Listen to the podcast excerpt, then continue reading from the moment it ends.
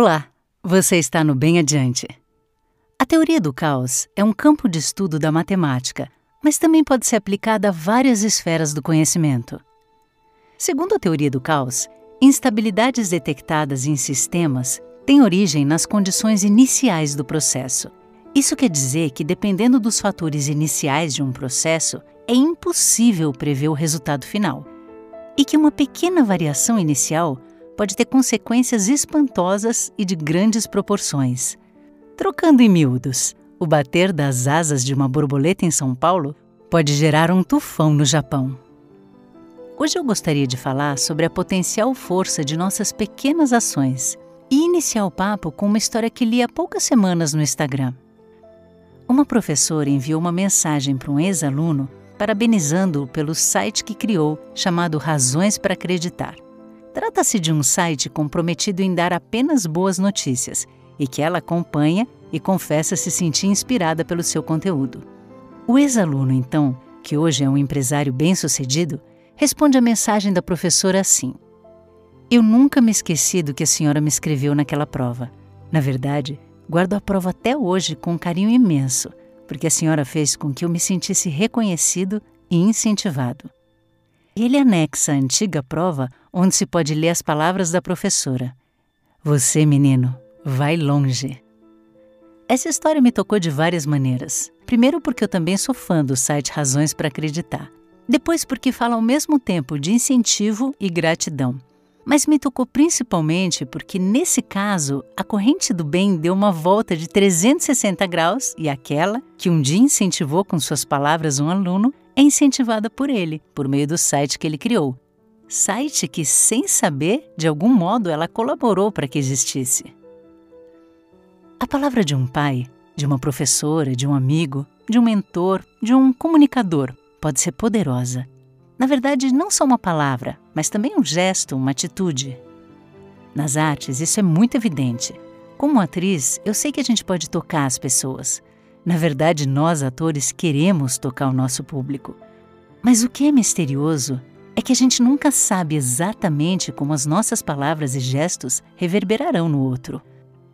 Na peça teatral A Espantosa Câmara de Espelhos do Senhor Ninguém, da Cláudia Vasconcelos, uma personagem que é atriz faz a seguinte reflexão com a qual me identifico.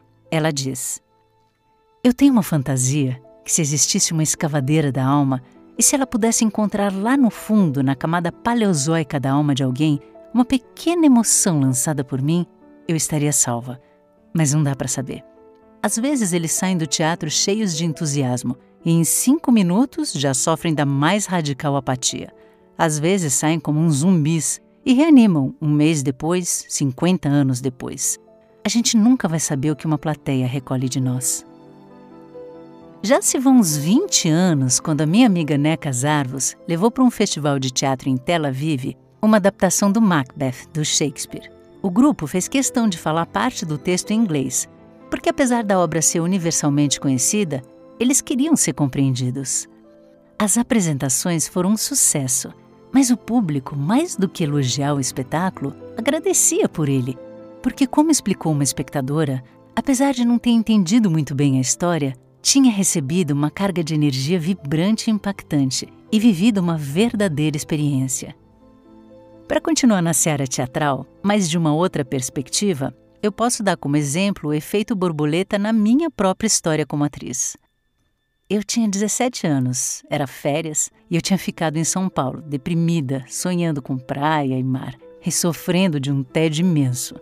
Uma amiga de escola, Juliana, resolveu então me convidar para assistir uma aula de teatro que ela estava fazendo no Tuca, o Teatro da PUC aqui em São Paulo. A princípio eu não aceitei, mas depois, sem ter nada melhor para fazer, eu acabei indo com ela. Eu sentei na plateia para assistir a Juliana, mas o professor não deixou. Pediu que eu subisse no palco, que eu participasse do exercício. E meio de má vontade, meio envergonhada, lá fui eu. A impressão que eu tenho é que eu nunca mais desci daquele palco. O teatro se tornou a minha vida. Eu nunca mais vi a Juliana depois disso. O professor, o ator Hélio Cícero, eu encontro sempre na cena paulistana.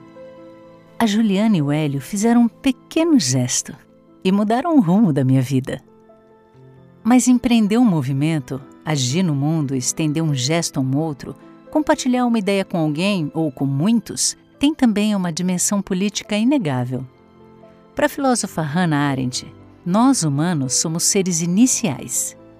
Iniciar é, na verdade, a qualidade que melhor nos define, mas não apenas porque em algum momento nascemos.